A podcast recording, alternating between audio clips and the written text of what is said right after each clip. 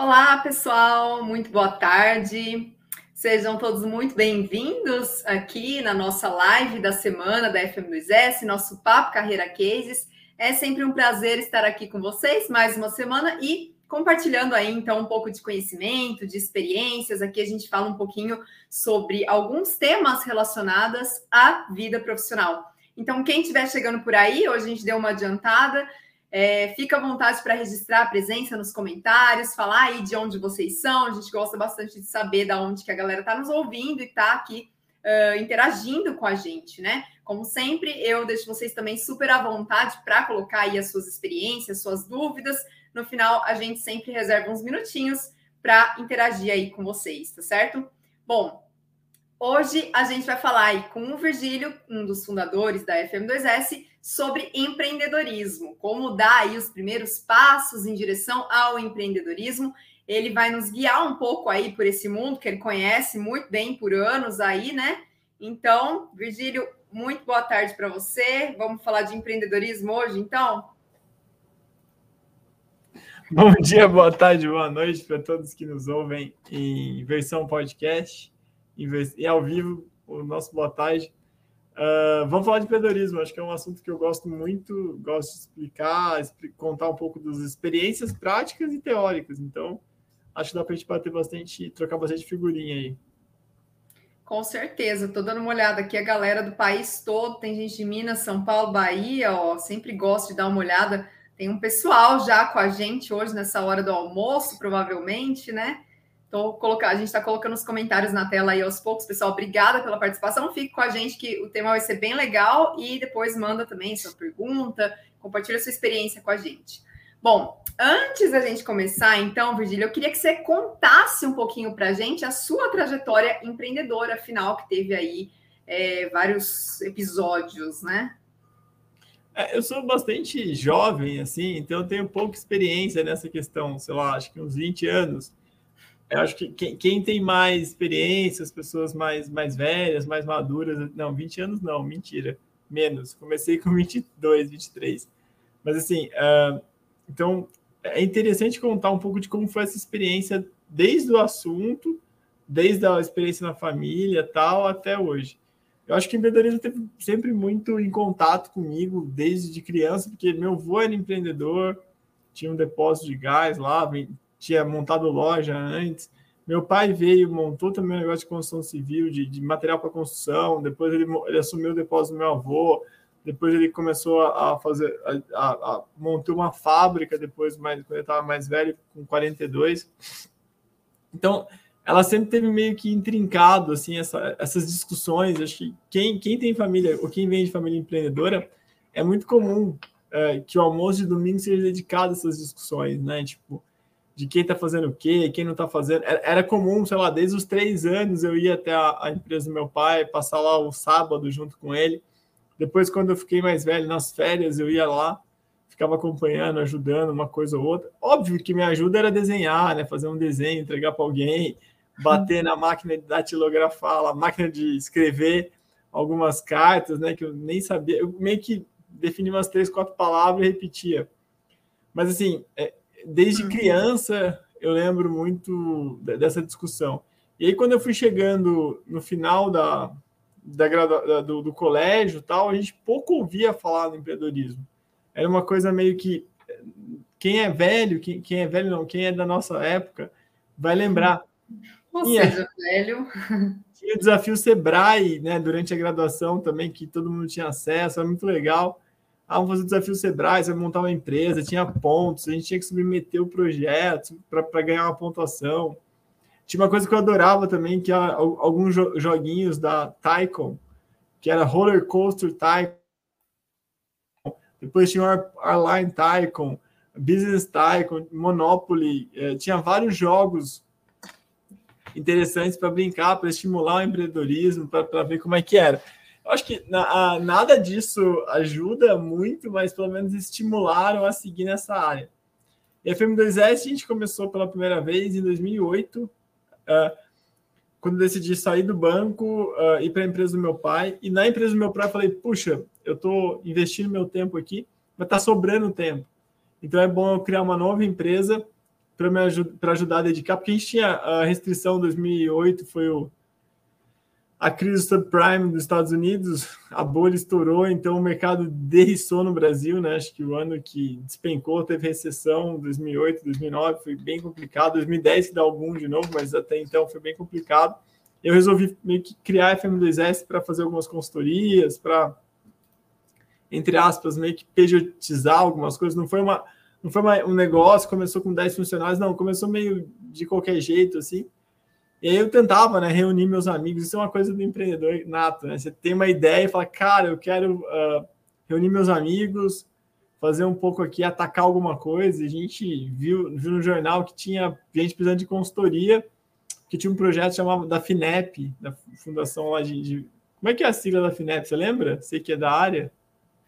Financiadora ah, Nacional de Estudos e Projetos, se não me falha a memória. É. Isso, isso é, mesmo. O está falando errado, mas assim, é do governo federal que investe a fundo perdido em empresas de base tecnológica. Eles estão investindo milhares de empresas, acho que um milhar, 900 empresas, sei lá.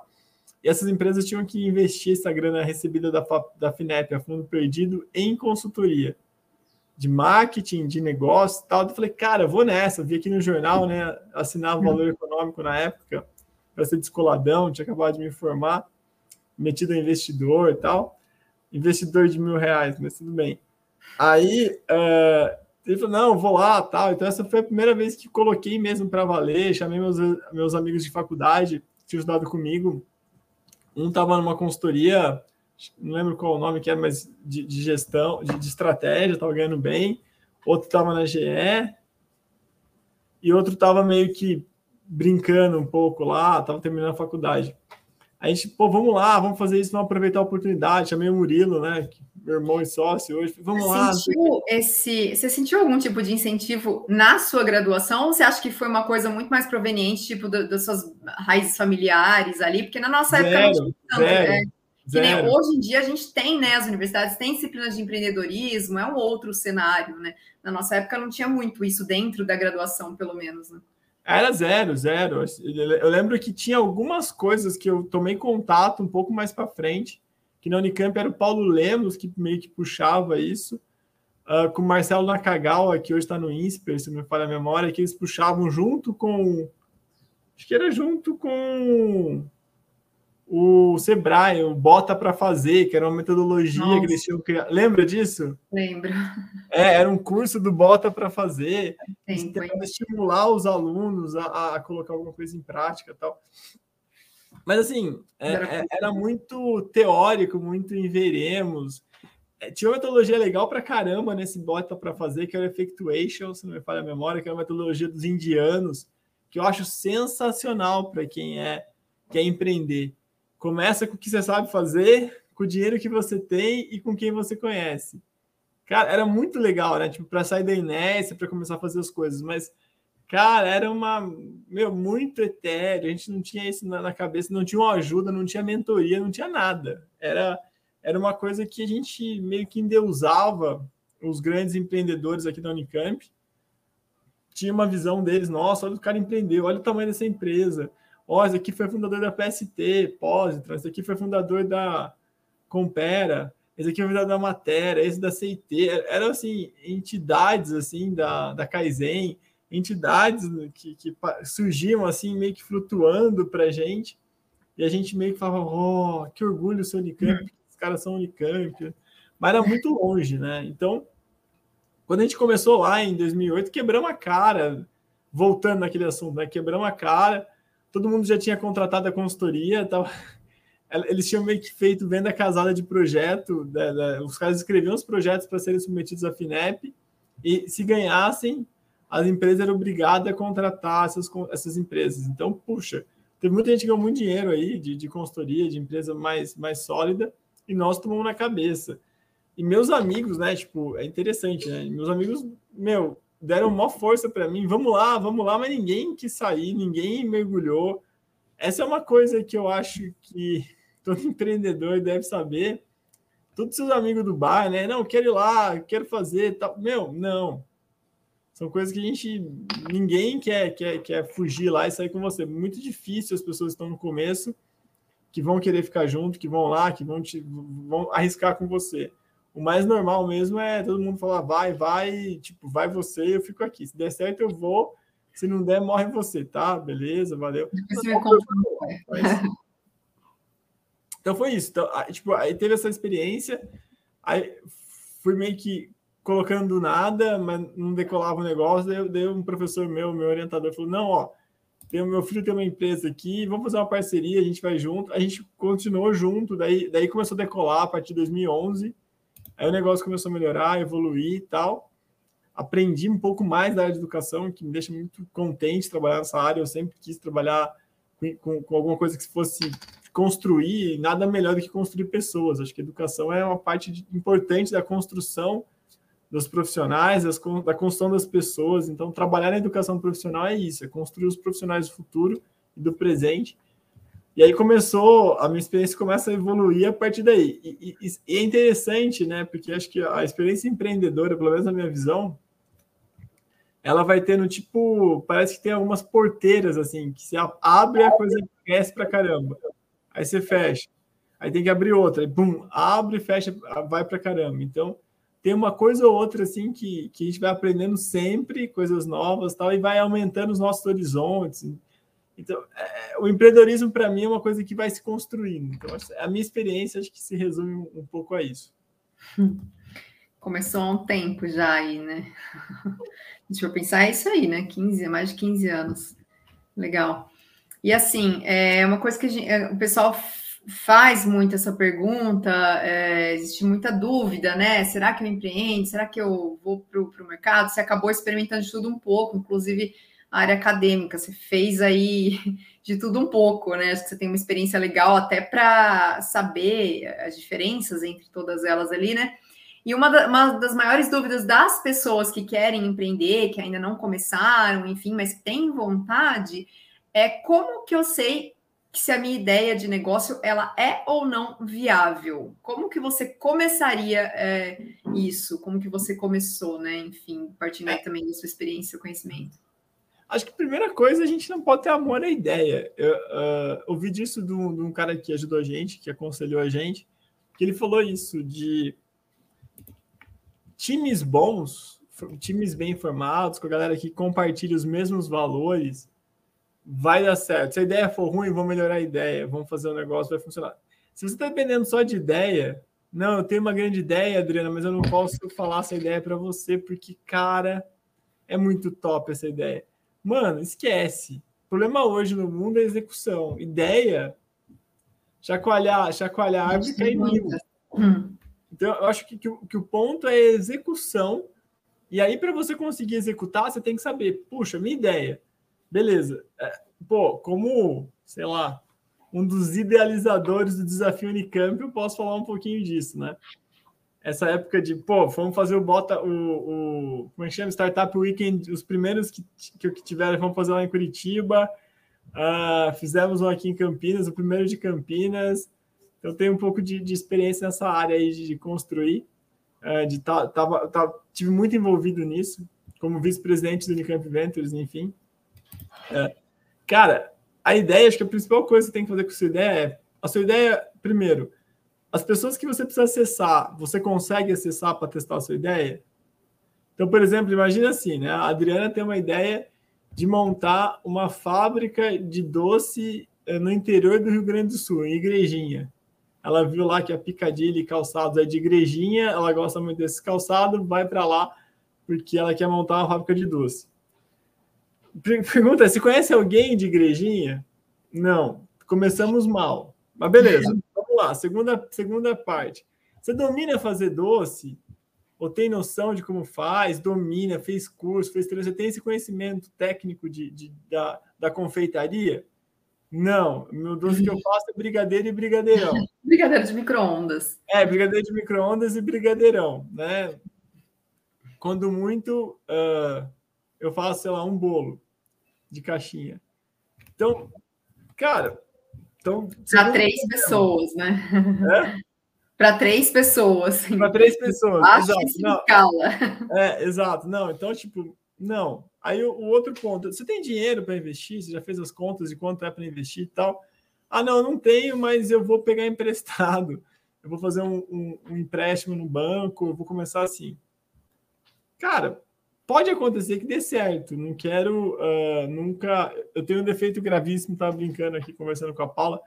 Meu defeito é sempre parecer que eu sou muito reticente, né? Que, que, como diria o Edward de Bono, grande pensador dos seis chapéus, eu sou muito chapéu preto às vezes.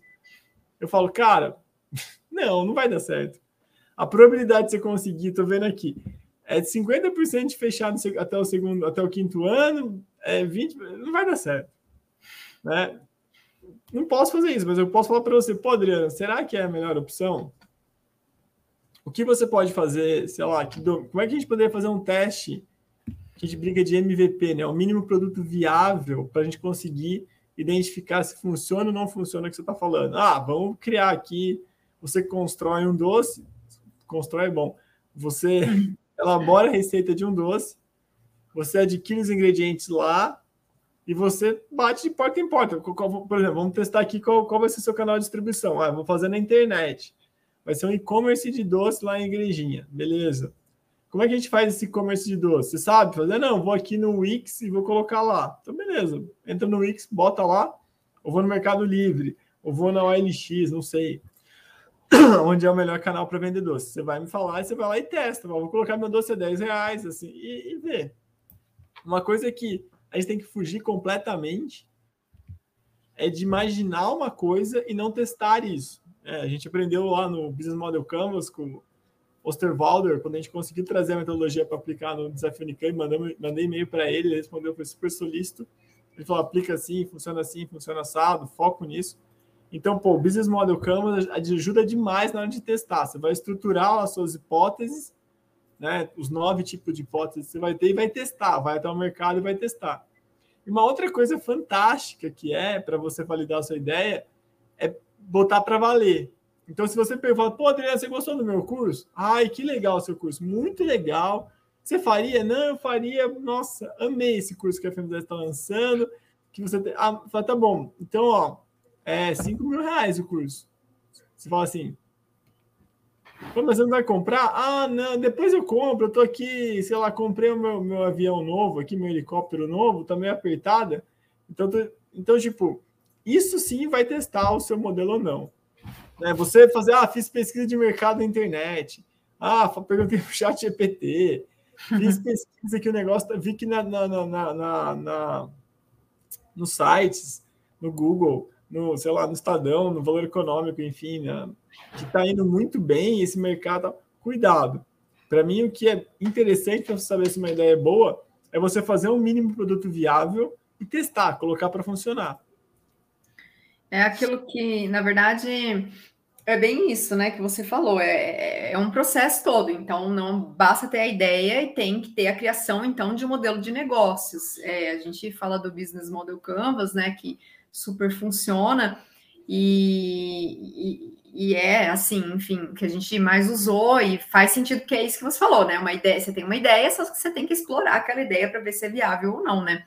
É, como que fala um pouquinho para a gente a importância aí, é, Virgílio, de um modelo de negócios, quais sessões que devem ser incluídas, né? É, já comentou um pouco rapidamente, mas a utilidade de se ter um plano financeiro, quer dizer, quais que são aí as principais é, áreas aí, né? Enfim, temas que a pessoa deve dominar, além que vá além da ideia final, né? É, assim, basicamente o que eu gosto no, no, Business Model Canvas, né, no modelo de negócio, é que ele estrutura em nove partes o que é uma empresa. Ele começa falando da área de mercado, da empresa para fora, então ele fala assim: olha, você tem que mapear os seus potenciais clientes. E assim, ah, meu potencial cliente é a indústria de educação, é a indústria de móveis. É... Não, não é isso. Você tem que colocar o nome da pessoa. Tipo, meu potencial cliente é um analista pode ser assim, um analista de uma grande empresa cujo objetivo é crescer na carreira, no nosso caso. Ah, meu objetivo, o meu potencial cliente é um gestor do RH cujo objetivo é desenvolver um plano de, treinamento e desenvolvimento para sua equipe. Deixa claro, quanto mais claro for, melhor vai ser para você testar. Se você deixa. É, os americanos falam, né? Building, is not a customer. Tipo, o prédio, ah, eu vou vender para cidades inteligentes, vou vender para empresa de manufatura. Cara, você não vai vender, você não vai chegar lá e falar assim, empresa de manufatura, quer comprar de mim? Não. As, os negócios são entre pessoas. Então, segmento cliente que ele coloca lá é para você colocar isso. Aí ele coloca embaixo, que é interessante, fala, é, é um modelo de receita. Como é que você vai ganhar dinheiro? Você vai vender um serviço, vai cobrar por propaganda, como faz o Google, vai cobrar por hospedagem, vai cobrar por assinatura, vai cobrar por produto, por acesso, enfim. Aí ele fala: tá bom, aí você tem lá o canal de distribuição, como esse produto, essa proporção de valor, produto ou serviço, vai chegar até o cliente, e o canal de relacionamento, como é que eles vão conhecer você, que é o marketing, basicamente, o atendimento ao cliente, a experiência do cliente, enfim. Aí fala, maravilha, você tem esse, esse, esses quatro pontos aqui. Ah, ok, ok. Aí você tem a proporção de valor no meio, que é o que você vai fazer para uh, ah, que vai ser, que vai validar, que o cara vai comprar, que ele vai, então o que, que eu vou fazer? Qual é a minha proporção de valor, né? O, outros autores gostam do job to be done, to be done, né? Tipo, o que, que eu quero fazer? Como é que meu produto funciona? Fantástico essa ideia, você tem que explorar bem o que, que é isso. É muito fácil falar, é muito teta jogar as hipóteses lá, mas é muito complicado você testar e validar. É, isso eu acho que é a parte mais difícil. Quanto mais complicado for o seu negócio, mais difícil é você estruturar isso.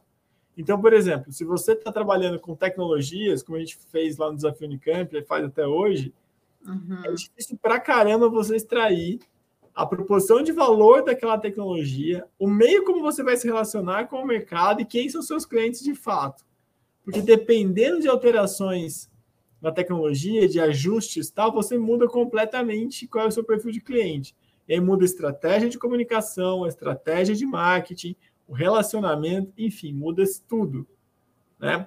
Olhando para dentro, ele divide também lá quais são as, as minhas atividades-chave, o que eu tenho que fazer para transformar os insumos em proporção de valor e entregá-las, quais os meus recursos-chave, que são meus insumos principais para eu poder entregar, quanto eu vou pagar isso, qual é a minha estrutura de custo, não, quanto custa tudo isso, e minhas parcerias-chave.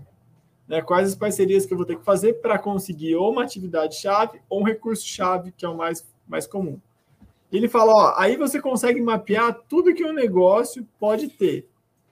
E tem que ter para poder fechar, né? Para você conseguir que o modelo pare de pé. E aí ele fala, ó, o que é legal para caramba é que você consegue testar isso para ver. Então, por exemplo, se tem aqui um nosso nosso ouvinte, ele está lá olhando e pensando assim, puxa, como é que eu posso testar minha hipótese? Cara, tem o curso nosso de Business Model Canvas, tem um livro Business Model Canvas Generation, tem blog, tem tudo sei lá, chutou a árvore, vai cair mil informações disso sobre você. É ótimo para você começar. Só que assim, o difícil é testar.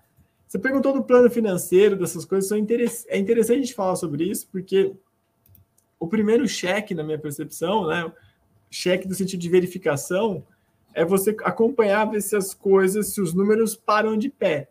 Eu preciso vender quanto para pagar meus custos e ainda sobrar um dinheiro. Né? Haja vista que empresa vive para isso, para atender uma necessidade das pessoas, uma missão. A missão dela é atender uma necessidade específica e por isso ela vai ser remunerada. Então você tem que fazer primeiro cheque, ver se funciona tal, e aí você vai, vai para frente. Eu gosto muito desse estilo, como eu disse, porque ele planeja menos e testa mais.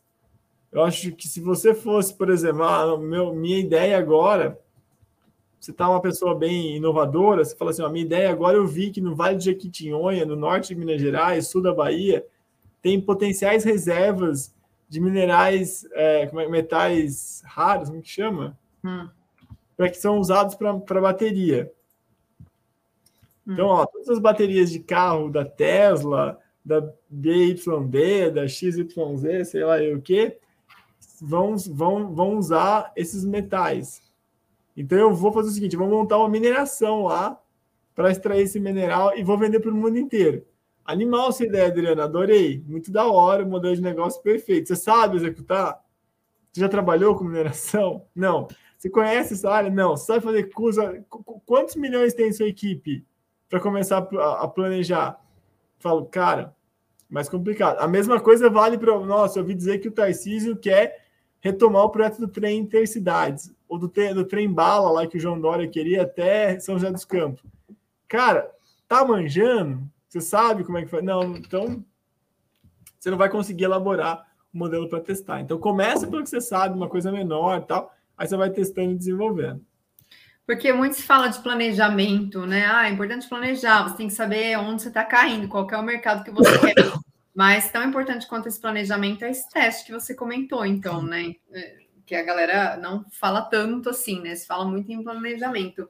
Agora, quando a gente fala em, em dinheiro, enfim, né, em capital, é, se a gente não tem capital para começar, que é comum às vezes, quais que são as opções hoje em dia disponíveis para esses novos empreendedores? Porque tá, tá bem diferente assim de uma época, isso é bem recente, né, Virgílio? Mas existem algum, várias fontes de financiamento hoje em dia.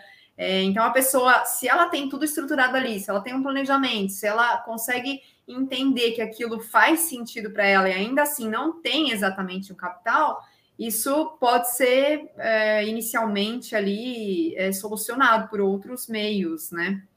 Não, sim, eu acho que hoje em dia, por exemplo, tem o Desenvolve SP, que é o Banco de Fomento do Estado de São Paulo, que pode ajudar nisso. Tem a FINEP, que é a financiadora que a gente comentou lá de estudos e projetos, você consegue também recurso a fundo perdido, às vezes, ou, ou a juros bem, bem subsidiados. Tem o BNDES, que tem linhas específicas, às vezes não é, não é, não é na linha geral, mas ele tem.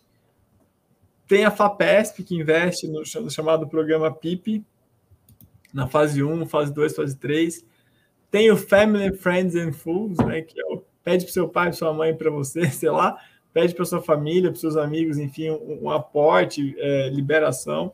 Tem crowdfunding, que você pode levantar dinheiro na internet com uma vaquinha eletrônica vendendo, subscrevendo direitos depois, pode fazer um empréstimo de mútuo com as pessoas, falar assim, olha, Adriana, me empresta, ó, me empresta aí, sei lá, o que você tem guardado na poupança, só uns 2 milhões, que a FM2S vai fazer um acordo que se a gente não pagar, você vai levar duas ações da FM2S, duas cotas da FM2S que valem mais que barras de ouro.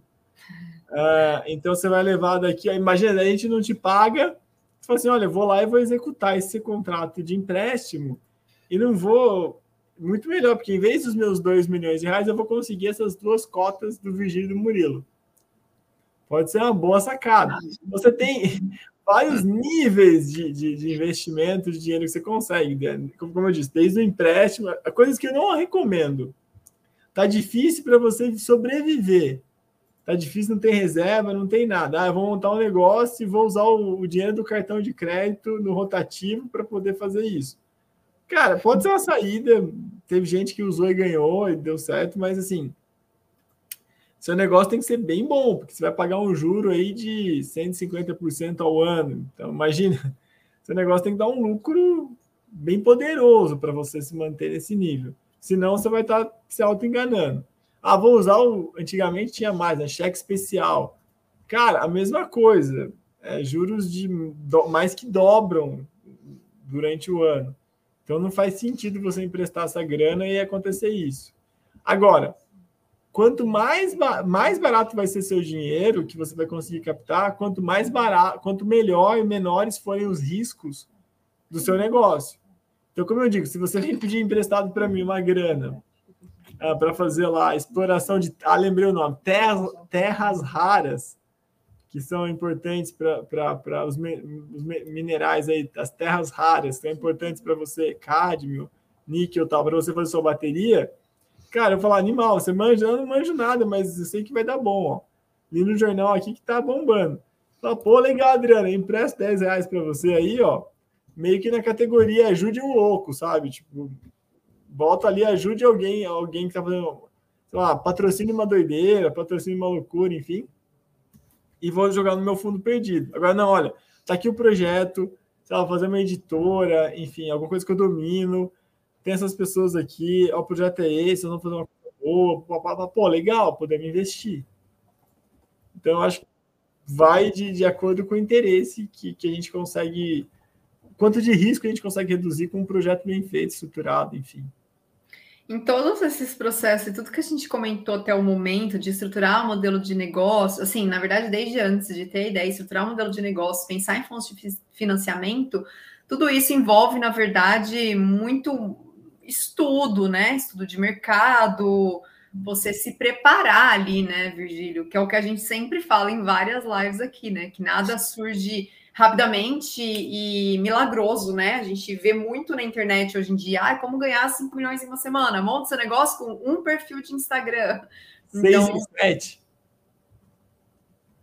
Fazer o 6 em 7, cara, não, não dá. Eu, eu assim, uh, aquilo que eu falei, sorte tá aí. Uh, imagina assim, se eu tenho um, um, jogo como uma Mega Sena, que eu nem sei em quantos, um em quantos milhões a chance de você ganhar, e tem gente que ganha, o cara que ganhou o Mega Sena, não posso falar para ele que ele fez mau negócio. Por mais que estatisticamente tenha sido. Então, uma coisa que a gente tem que tomar muito cuidado hoje em dia, quando a gente olha histórias de sucesso, é entender. Primeiro, são reais? Param de pé? Né? Se eu falar da FM2S, por exemplo, uh, todos os percalços e, e, e, e, Como é que chama? Medo, sei lá, que nós tivemos nesse caminho de empreendedor uh, e nos outros projetos que eu participei, cara, vou lembrar muito mais erro, cabeçada, canelada do que acerto.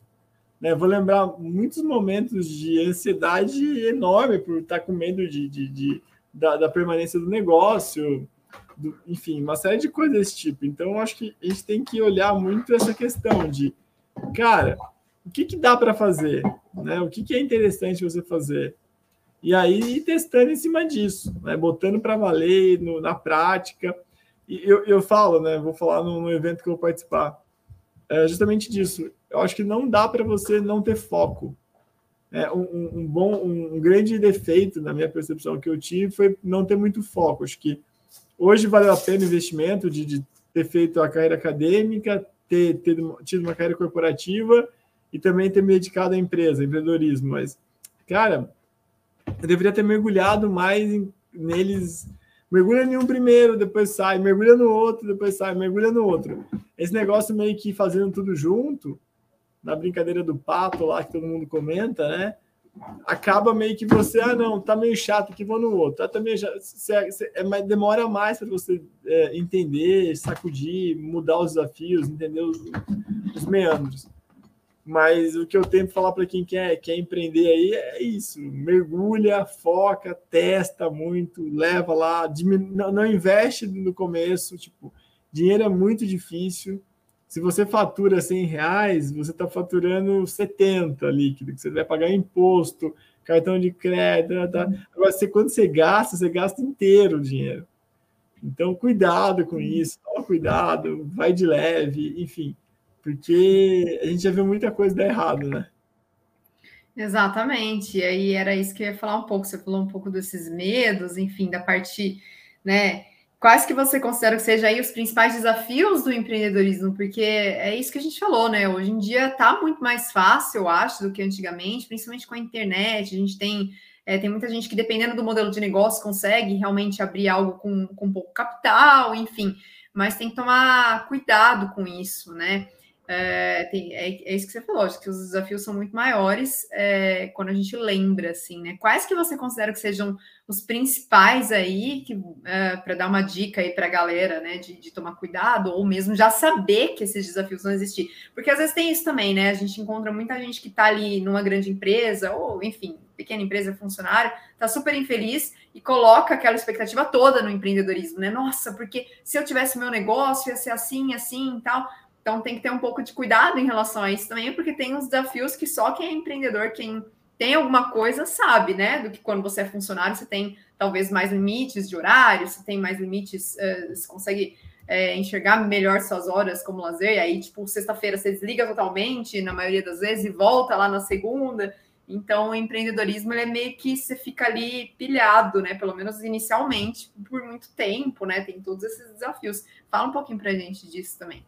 Acho que exatamente, você resumiu bem. Eu acho que cada fase da empresa tem um desafio. É, achei uma vez interessante uma analogia é, que, que, eles comentam, né? Que uma empresa pequena, às vezes, ela é uma, ela é uma criança, não é uma pessoa de baixa estatura, que a pessoa brincava na, na época, porque é, as necessidades de um adulto são diferentes das necessidades de uma criança.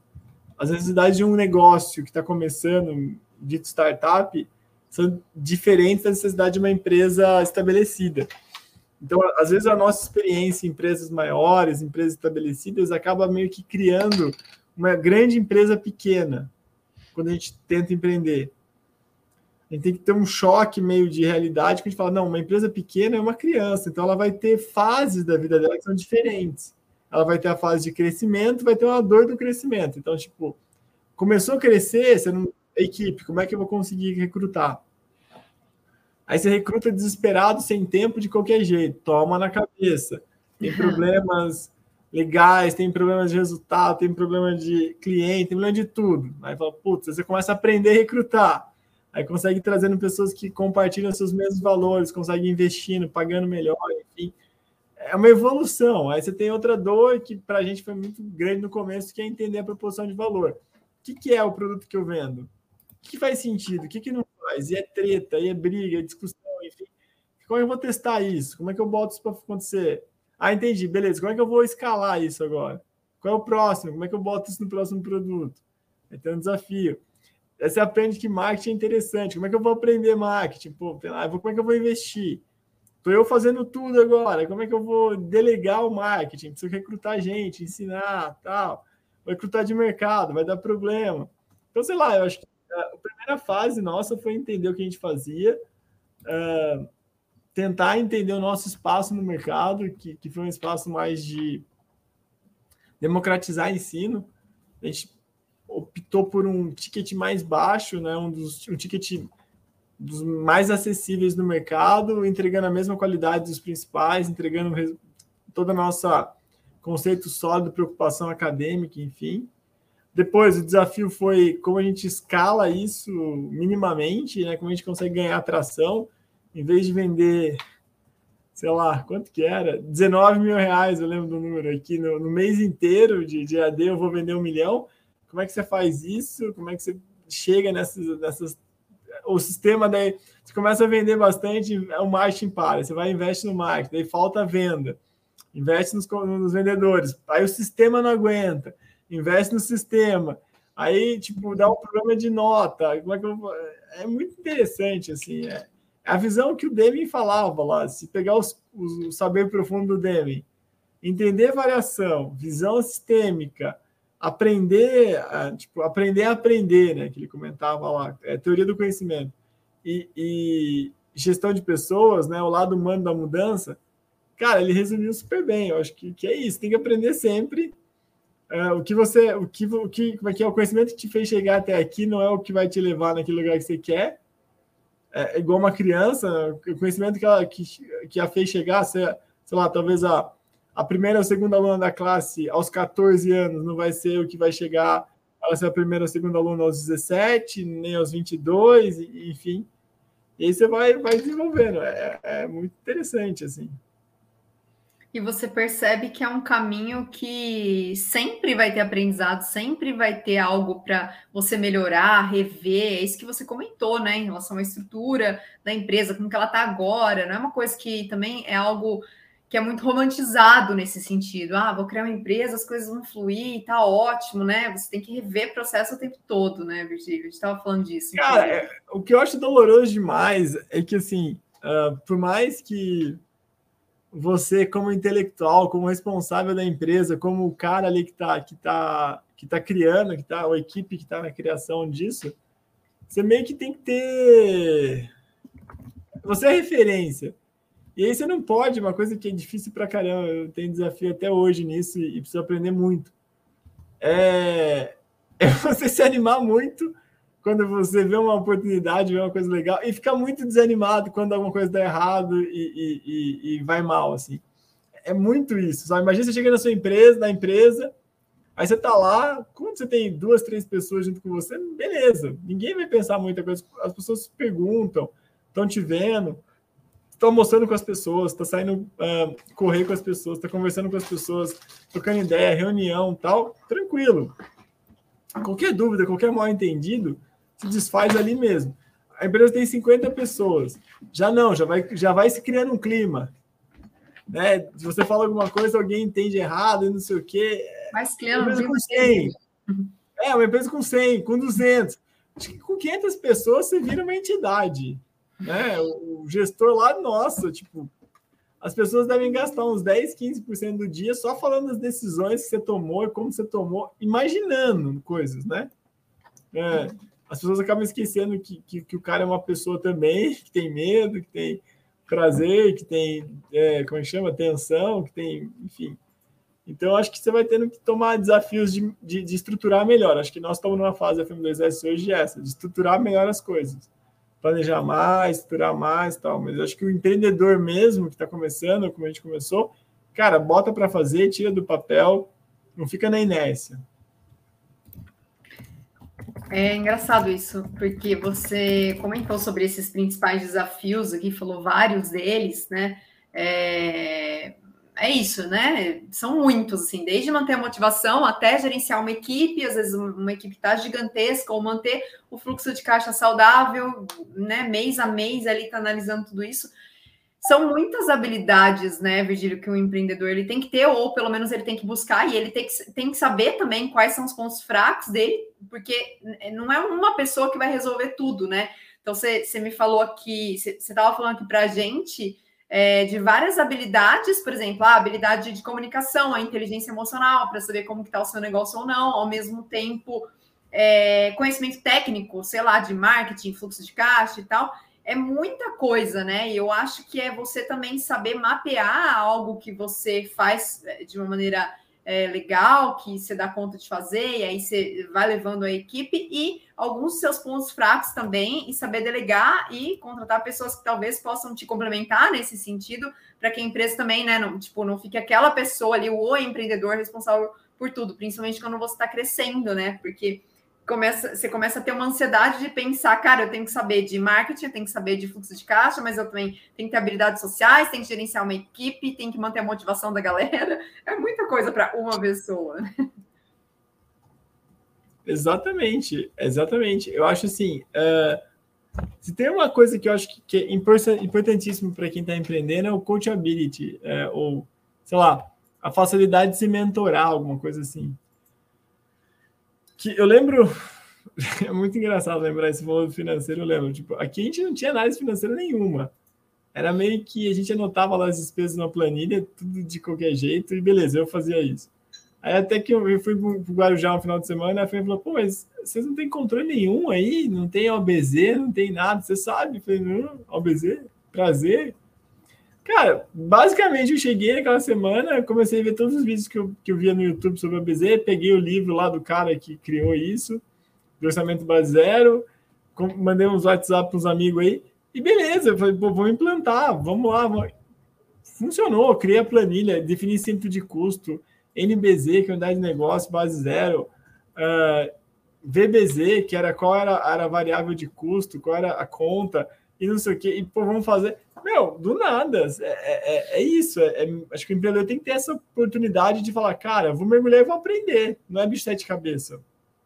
Seja por meio de um curso, como a gente faz aqui na FM2S, seja por meio de estudo uh, sozinho, seja por meio de, sei lá, pesquisa. Cara, vai aparecer um monte de coisa, um monte de desafio, você tem que aprender, não, não tem outro jeito. Uhum, legal. Não, realmente é, é, é, muito, são muitos desafios, mas é um caminho que, que vale a pena, né? O que, que você destaca? A gente falou muito dos desafios, a gente tirou um pouco essa visão mais romantizada do empreendedorismo, aquela ideia que a gente vê muito na internet, em vários patrocinados, de tipo, comece hoje e até sexta-feira tenha tipo 50 mil na sua conta. É, tiramos um pouco essa visão, mas é, na sua percepção aí, né, de 15, quase 20 anos empreendendo quais que são, você acha, as características, enfim, ou algo que, que mais você considera que mais vale a pena para você continuar nesse caminho, que foram os, os, benefícios, assim, em relação a todo o resto que você já viveu na academia ou em grandes empresas e tal, você fala, meu, eu, tipo, eu durmo com o tal do coração quentinho que a gente fala, né? Por conta disso, assim, qual que é a parte boa da coisa toda, sem essa visão romantizada, tipo, nossa, você vai ficar muito rico e, tipo, você vai dormir pobre, acordar rico, a gente vê, né, em um monte de revista, enfim, um monte de patrocinado hoje. É, assim, uh, eu lembro quando eu estava lá no banco e fui pedir demissão como estagiário, aí o cara que me contratou, nem estava mais meu gerente, mas era muito gente boa. Ele falou assim, pô, mas você vai mesmo? Tipo, ah, eu, meu irmão montou um negócio de caixa de som, tal, de, de, de auto, som automotivo, e ele meio que uh, tá ganhando mesmo agora, depois que ele tá com 40 anos, que ele tá conseguindo ter uma vida minimamente organizada que nem eu, tem um pouco menos que meu salário, assim, igual meu salário. Você tem certeza disso? Eu falei, não, tenho. Pô, vou lá e vou mostrar que eu sou fera, sou fogo, sou top, o da galáxia, né?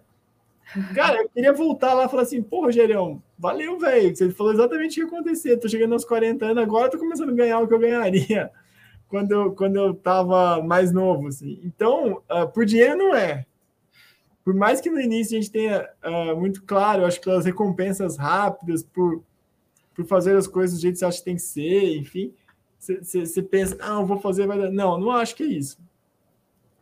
Uma reflexão interessante que eu fiz é o que me faz isso é justamente os valores que eu compartilho e o que eu faço, que eu construo. Adoro construir coisas, seja que nem o desafio, seja a revisão, como é que chama? Virar a mesa de um aeroclube, fazer a negócio da empresa do meu pai, enfim, qualquer coisa, projeto, área, eu gosto de construir coisas novas.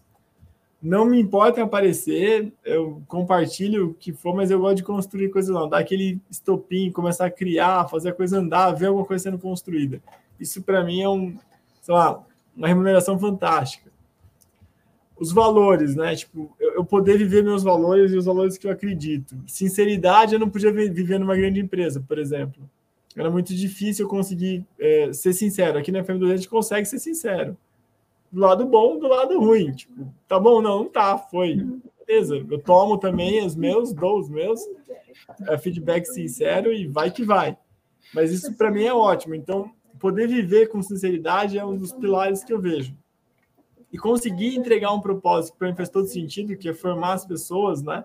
É conseguir aproveitar talvez uma habilidade que eu construí ao longo da vida, que é entender, ler um texto, estudar um texto, ao entender, arrumar isso para ficar mais didático, é, entender o que está por trás do, dos processos, dos sistemas, dos conceitos, fica mais fácil ainda.